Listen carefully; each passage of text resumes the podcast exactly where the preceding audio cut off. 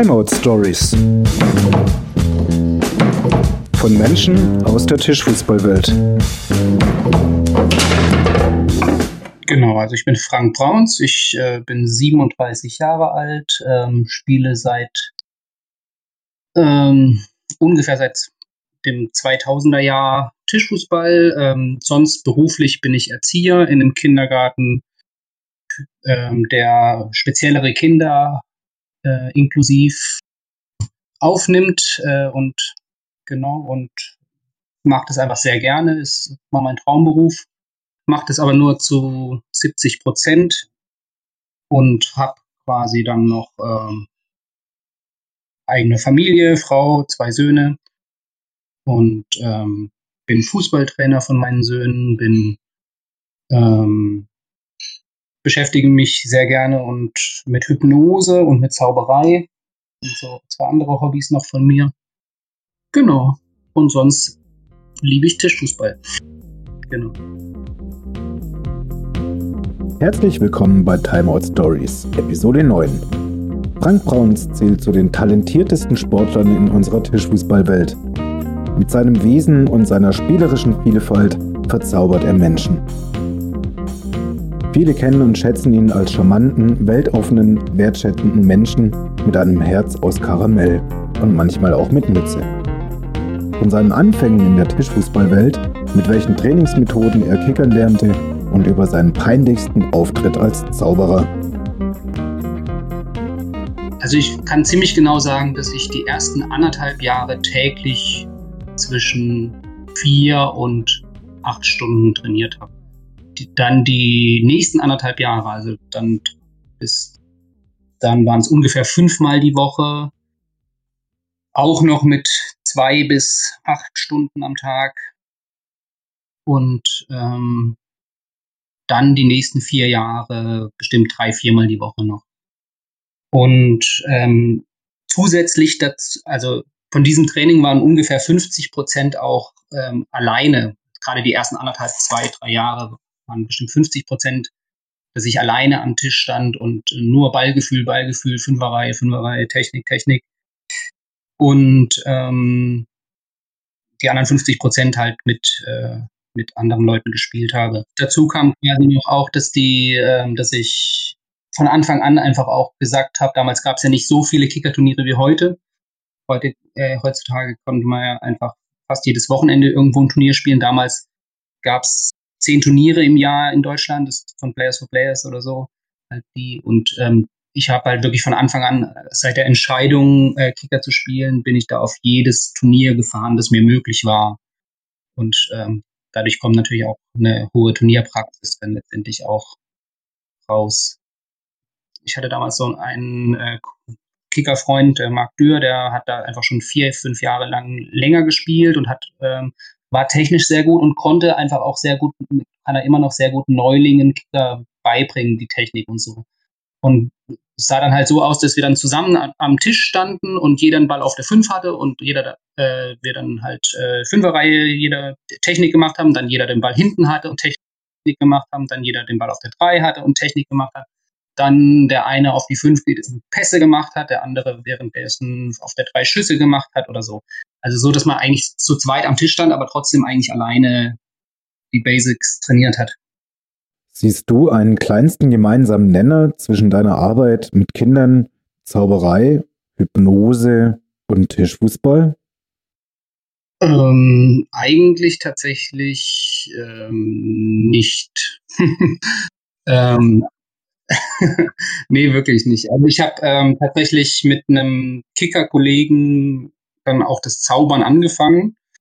So, das ist vielleicht äh, eine Entwicklung gewesen, so ähm, und habe das dann aber auch alleine weitergemacht, weil der dann irgendwann aufgehört hat und ähm, dann habe ich über einen anderen äh, Kicker spielenden Zauberer, der hat dann irgendwann mit Hypnose angefangen und dann habe ich das so eine Zeit lang beobachtet und habe mich dann selber irgendwann dafür interessiert und ähm, das ist so ein bisschen, also schon über die Kicker-Szene zu den anderen Hobbys gekommen. Jetzt äh, zu dem Erzieherberuf, das hat tatsächlich jetzt nicht wirklich was mit dem Kickern zu tun, außer dass ich natürlich ähm, immer ähm, auch versucht habe, eben in meinen Kindergarten auch einen Kicker ähm, für die Kinder zu installieren. Und ähm, man merkt immer in den Zeiten, in denen ich äh, da bin und äh, der, wird der Kicker natürlich auch entsprechend gefördert und die Kinder nutzen den tatsächlich auch viel, viel mehr. Also ich habe zum Beispiel, was auch eine ne, ne tolle Aktion war, war, dass wir bei einem Sommerfest zum Beispiel einfach äh, äh, so ein praktischen Eltern-Kind-Turnier gespielt haben, so Spaßturnier, wo einfach immer der, ein Elternteil mit seinem Kind äh, im Doppel gespielt haben und dann die wir einfach so einen Turnierbaum durchgespielt haben und es kam natürlich dann auch sehr gut an und da waren die Kinder dann auch super dabei und die Erwachsenen waren so, die Eltern waren sofort mit dabei und so. Das, das war schon eine schöne Aktion. So im, im Alltag ist es eben, wie gesagt, glaube ich schon so, dass eben, wenn, wenn ähm, das macht denen auch eine Zeit lang äh, so Spaß, auch ohne einen, aber dann irgendwann machen sie in der Turnhalle dann natürlich äh, auch den körperlicheren Sport eher und so. Und tatsächlich ist es auch ähm, auch schon äh, interessenabhängig. Also wir, ich hatte auch schon Jahre, da hatte ich Kinder, die waren von früh bis spät die ganze Zeit dann am Kicker spielen. Und ähm, dann gibt's aber halt auch jetzt, die letzten Jahre war es eher so, dass da das Interesse jetzt oder zumindest die Ausdauer dann dabei zu bleiben nicht so groß war. Kinder zu motivieren und zu begeistern ist eine wahre Kunst. Manchmal wünsche ich mir einen Zauberstab. Was fasziniert dich überhaupt am Zaubern? Am Zaubern ist es die Faszination ist immer noch einfach diese Illusion. Also ich genieße es immer noch wahnsinnig, auch selber verzaubert zu werden. Natürlich, wenn man selber ein bisschen in der Materie drinsteckt, dann ähm, versteht man viele Tricks, die man sieht oder kann sich zumindest sehr gut vorstellen, wie es jetzt funktioniert haben muss. Aber in den Situationen, wo ich es nicht verstehe, genieße ich das wahnsinnig. Und ich finde es immer noch wahnsinnig toll und genieße das. Also so bin ich eigentlich auch dazu, über diese Faszination bin ich auch dazu gekommen, so dass ich dann auch gesagt hatte, ich will das auch selber machen können, weil man muss ja das sich ja auch so vorstellen wie ein Instrument lernen oder wie beim Kickern. Ne? Also du musst halt auch beim Zaubern erstmal richtig ähm, Training reinstecken, um die Tricks entsprechend gut vorführen zu können. Und dafür brauchst du auch eine gewisse Art der Faszination und des Ehrgeizes dann auch. Das war eine Zeit lang tatsächlich eher ähm, auch größerer Rahmen, so Mitte 2000er, als ich angefangen habe. Da waren auch schon größere Auftritte, mal so vor 400, 500 Leuten. Das habe ich dann aber relativ schnell gemerkt, dass mir das gar nicht so viel Spaß macht und habe mich dann eher auf kleine Gruppen und Close-Up-Zauberei so ein bisschen spezialisiert. Und ähm, das ist dann teil inzwischen, da ich mich ja eigentlich nicht mehr so aktiv um das Zau Zaubern bemühe, sind es dann oft einfach äh, private Geburtstagsfeiern oder private Kindergeburtstage oder sowas. Ich war als Kind von Zaubertricks fasziniert und leicht zu beeindrucken. Ich knobelte stundenlang, was da dahinter steckt. In meiner Erinnerung erlebte ich jedoch überwiegend enttäuschende Darbietungen, die ziemlich in die Hose gingen und die verzaubernde Wirkung dabei ausblieb. Was war denn dein peinlichster Auftritt als Zauberer? Ähm, der war in einem sehr, sehr, sehr privaten Kreis. Also da war ich wirklich mit äh, meiner Frau, damals noch Freundin und mein, unseren zwei engsten Freunden, späteren Trauzeugen, ähm, einfach auf dem, äh, auf dem Campingplatz Urlaub und dann waren wir total betrunken und haben äh, dann eben das, der andere war eben ein Zaubererpartner auch und dann haben wir halt Zaubertricks vorgeführt und wir waren so betrunken, dass wir halt selber die Tricks beim Vorführen schon total versaut haben und verraten haben, aber wir waren zu betrunken, um es selber zu merken. Ja, und es war für alle sehr lustig. Im Endeffekt lagen wir alle da und haben sehr laut gelacht und die Zelte nebendran haben sich gewundert, was da los ist. Ja, aber das war an sich das Peinlichste. Ansonsten gehe ich tatsächlich ähm, sehr gut damit um, wenn auch mal was nicht funktioniert, ähm, weil ich natürlich auch weiß, dass ich jetzt kein, das nicht auf professioneller Ebene mache, das ist die Zauberei, sondern das einfach ein Hobby ist und ich jetzt gerade die letzten Jahre jetzt auch nicht so viel Übung mehr reingesteckt habe, sage ich das quasi auch immer so ein bisschen vor dem, vor einem Auftritt, wenn ich dann mal einen Auftritt habe, sage ich dann auch immer so, dass es äh, passieren kann und dass wenn es passiert, dann können sie sich sehr freuen, dass sie es jetzt gemerkt haben und sie können auch es als Spiel sehen, mich erwischen zu wollen und ich versuche es nicht erwischt zu werden. Genau. Und letztendlich kann ich dann damit eigentlich ganz gut umgehen. Aber es passiert tatsächlich auch sehr, trotzdem noch sehr, sehr selten. Zaubern, Tischfußball, Kindererziehung und eigene, eigene Familie. Wie schaffst du das alles unter einen Hut zu bekommen?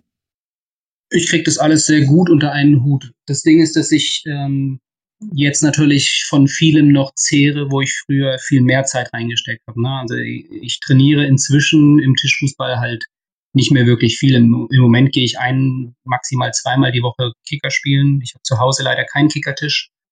Dementsprechend ähm, spiele ich, trainiere ich einfach nur ein, ein bis zweimal die Woche.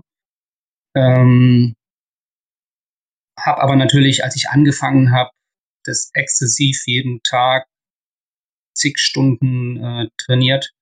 Und von dieser Grundbasistechnik zehre ich einfach immer noch. Und äh, beim Zaubern ist es ähnlich. Also wie gesagt, habe ich halt auch die ersten drei Jahre habe ich äh, täglich ein, zwei Stunden äh, einfach so nebenher immer geübt, entweder ähm, in der Straßenbahn oder im, auf dem Sofa zu Hause oder oder oder ne? und oder auch mal vom Spiegel. Aber generell inzwischen ist es so, dass ich, da, wenn ich mal einen neuen Trick hole, was nicht mehr so oft vorkommt, dann brauche ich halt eine Stunde, zwei, um den vielleicht einzustudieren, weil Basis ja eben da auch schon da ist bei vielem. Und ähm, ja, ansonsten muss ich einfach nur vor Auftritten oder wenn ich weiß, jetzt möchte ich mal wieder zaubern, dann spiele ich einfach die Tricks, die ich machen möchte, einfach vorher übe ich ein, zwei Mal nochmal durch und dann reicht es auch. Also ich investiere da im Moment eigentlich so keine Zeit mehr.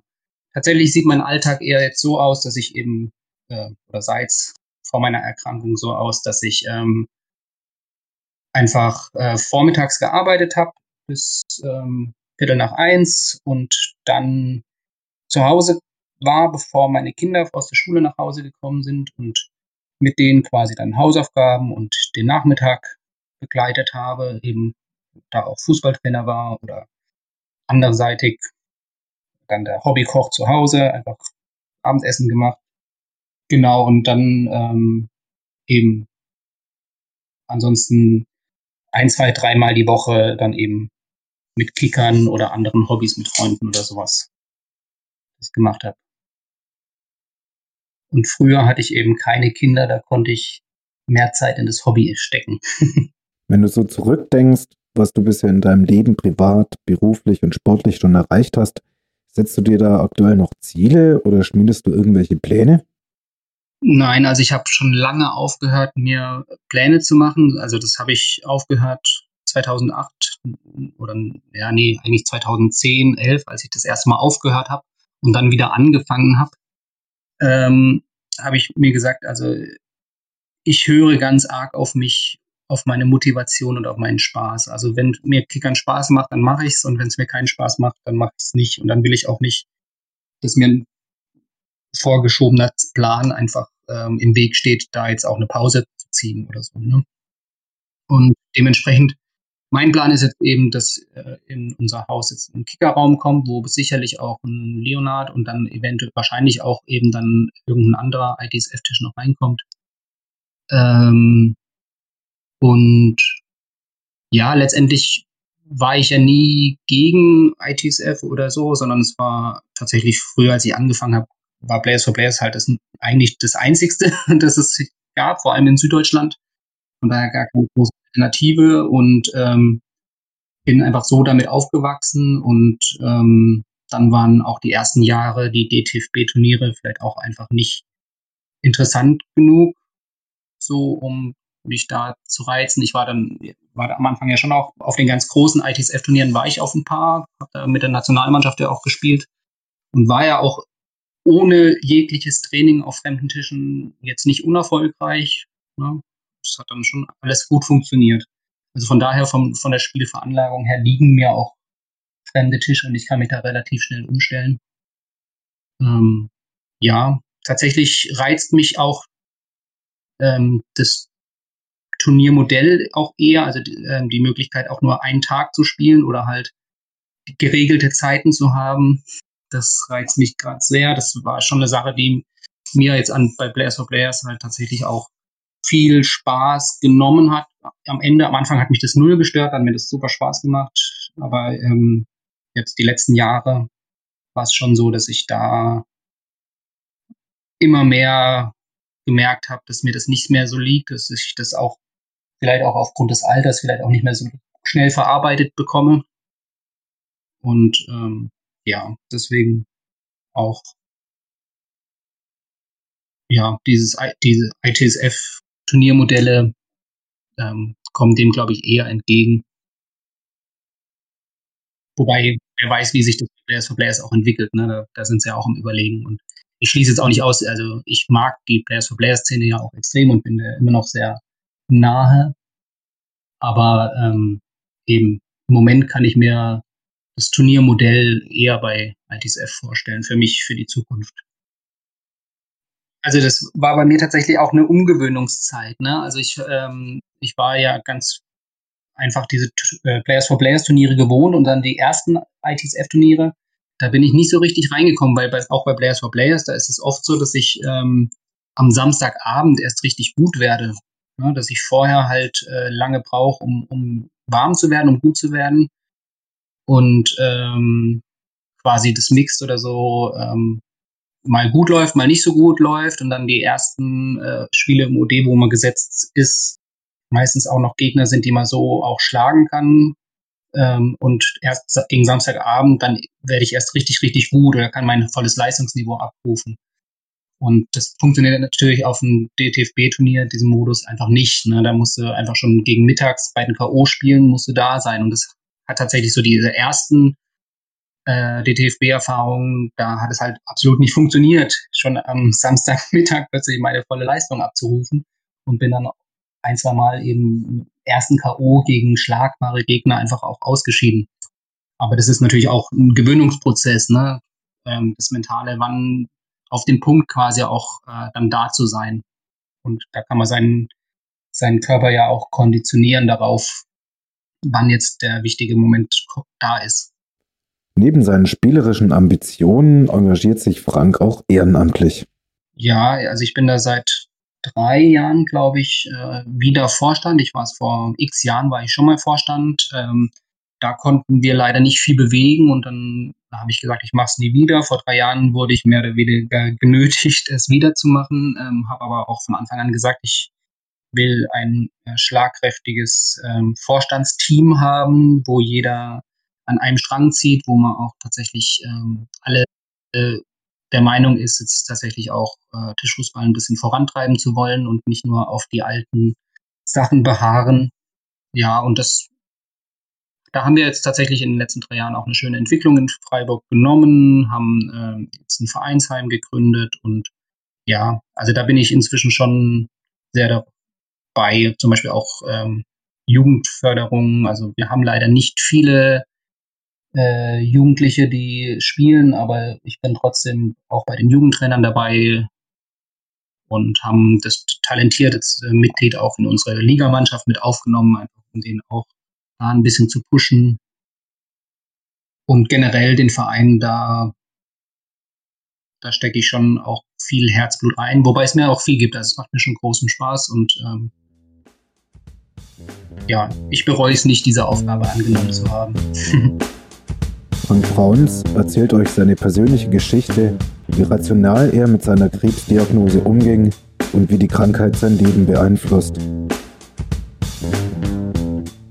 Also Anfang 2020 ähm, hatte ich komische Krankheitsverläufe, die ich selber nicht so einordnen konnte und ähm, dann war durch den Corona-Lockdown ähm, war ich in Kinderbetreuung, also von meinen Kindern und war dann auch nicht am Arbeiten und ähm, irgendwann im Ende April ging es dann los, dass ich starke Rückenschmerzen hatte und ähm, dann kamen immer noch anderen, andere komische Symptome dazu und letztendlich ähm, war ich hartnäckig genug, um bei ganz vielen Ärzten ähm, nachzuhaken, auch wenn nichts gefunden wurde.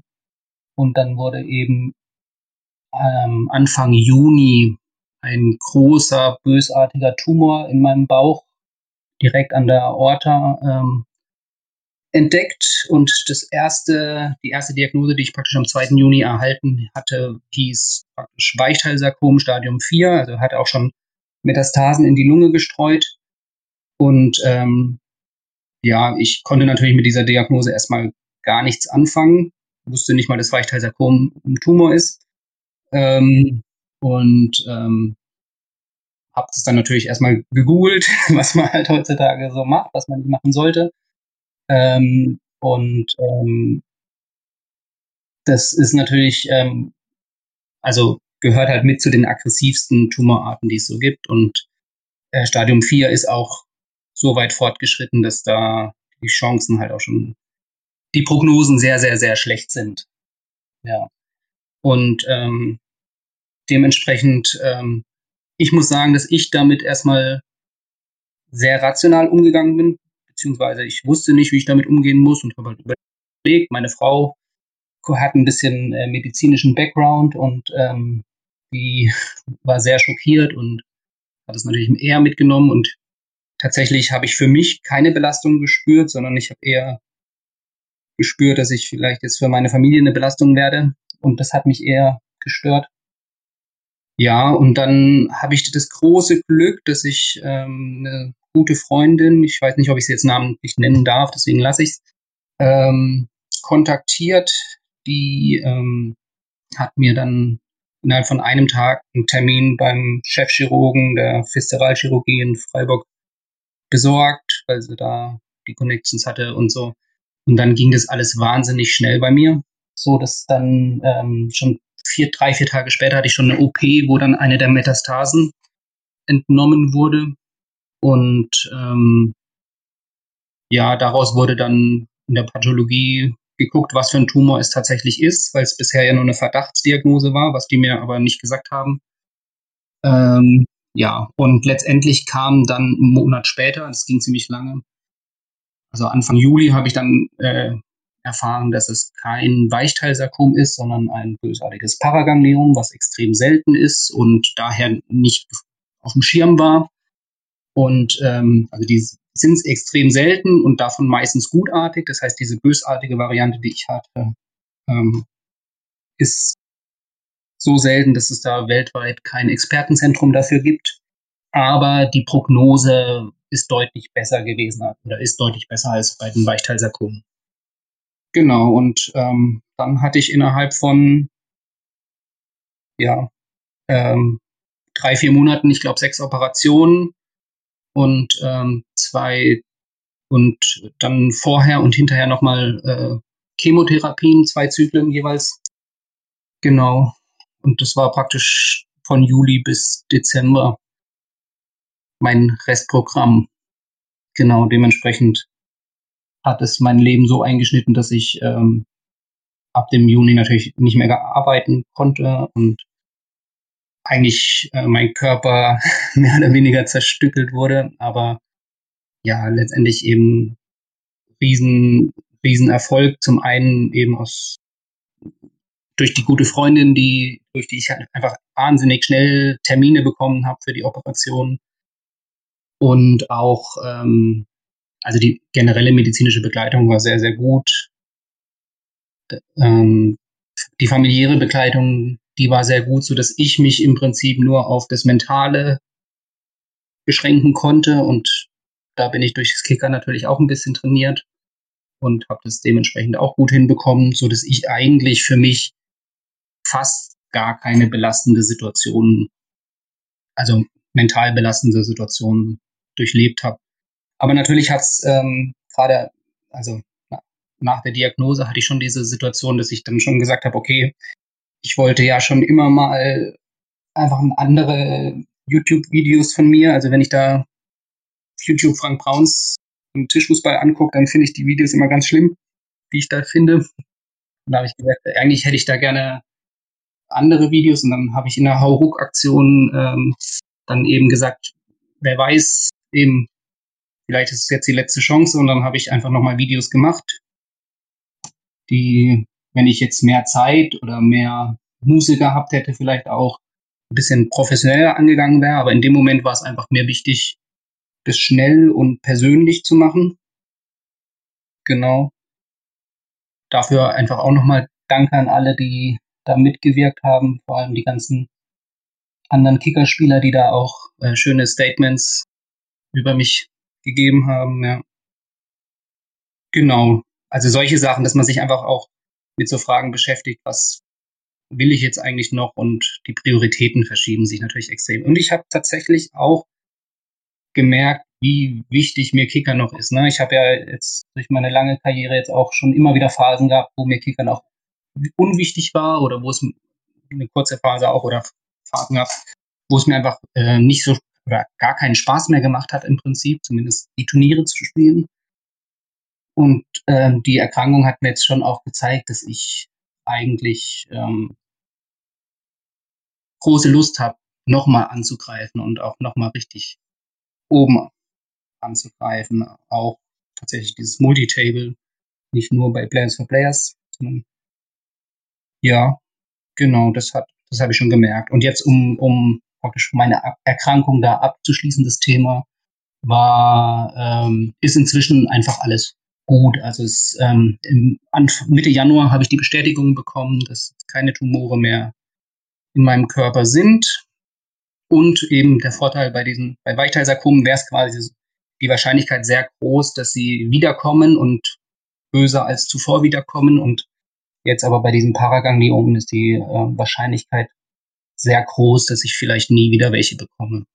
So. Von daher hoffen wir mal das Beste da. Aber natürlich wurde mein Körper schon in große Mitleidenschaft gezogen. Ich denke, ähm, ich habe das alles in einer sehr kurzen Zeit sehr gut verkraftet, weil mein Körper vorher in einer guten Ausgangslage war. Und ähm, jetzt werde ich aber eine Weile brauchen, um den Körper wieder in diese gute Ausgangslage zu bringen. Ja. Tatsächlich habe ich mich nie damit beschäftigt, ähm, was wäre, wenn es nicht scheitert, sondern am Anfang, selbst als die Diagnose noch Weichteilsarkom war und ich halt gelesen habe, okay, ähm, keine Ahnung, ich weiß nicht mehr genau, wie, wie es war, weil ähm, 90 Prozent äh, überleben halt die ersten fünf Jahre nicht. Ähm, da habe ich gedacht, okay, aber 10 Prozent schaffen es und fast keiner hat so gute Voraussetzungen wie ich, also gehöre ich auf jeden Fall zu diesen 10 Prozent, die das schaffen. Ne? Und ähm, ja, auch so denke ich schon, dass klar die Mentalität, die mich auch im Kickern äh, zu, die mir da zu guten äh, Resultaten verholfen hat, die hat mir jetzt natürlich in dieser Erkrankung auch geholfen. Und letztendlich habe ich natürlich auch eine tolle Familie und sehr viele Freunde, die gerade jetzt dann auch zu mir standen und auch klar in der Corona-Zeit, wo man keinen Kontakt haben darf, aber immer wieder geschrieben, immer wieder nachgefragt und so. Ich bin natürlich auch sehr offen mit der Thematik umgegangen und habe das nicht verheimlicht, sondern habe das tatsächlich auch alle Freunde und Verwandten und so informiert und ähm, ja, aber habe eben sehr positives Feedback dann auch bekommen, dass die mich dann halt auch unterstützt haben und mir gezeigt haben, dass ich vielleicht bisher in meinem Leben nicht so viel oder vieles richtig gemacht habe, sagen wir so, und ähm, die mir das dann auch zurückgeben wollten. Ja, und jetzt bin ich natürlich auch froh, dass ich das Thema rum habe, wobei eben körperlich fühlt sich noch nicht so an. Also ich, tatsächlich habe ich ja auch währenddessen nicht gefühlt, ich habe jetzt Krebs oder sowas. Das spürt man ja.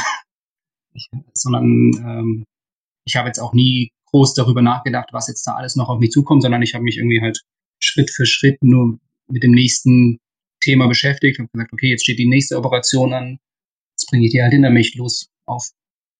Und ähm, so bin ich halt Step für Step da durchgegangen und jetzt merke ich halt, okay, es sind noch eins, also ich habe jetzt auch Ende des Monats nochmal eine kleine OP, einfach von, von Nachwirkungen von einer OP.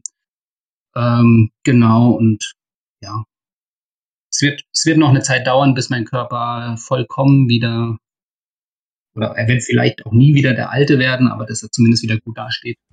Das wird noch eine Zeit dauern. Aber ähm, ich bin da auch optimistisch und auch sehr sicher, dass es der Fall sein wird. Das war Timeout Stories, Episode 9 mit Frank Brauns und ganz persönlichen Einblicken. Vielen Dank für deine Offenheit und danke euch fürs Zuhören. In Episode 10 erforschen wir die Strukturen unserer Tischfußballwelt und begeben uns auf die Suche nach Ansätzen, wie wir diese noch bekannter machen können. Freut euch auf Geschichten aus der Freiburger Kickerszene, was Frank und die Bobblebolzer in der Bundesliga erlebten und seine Meinung zur Ausländerquote des DTFB.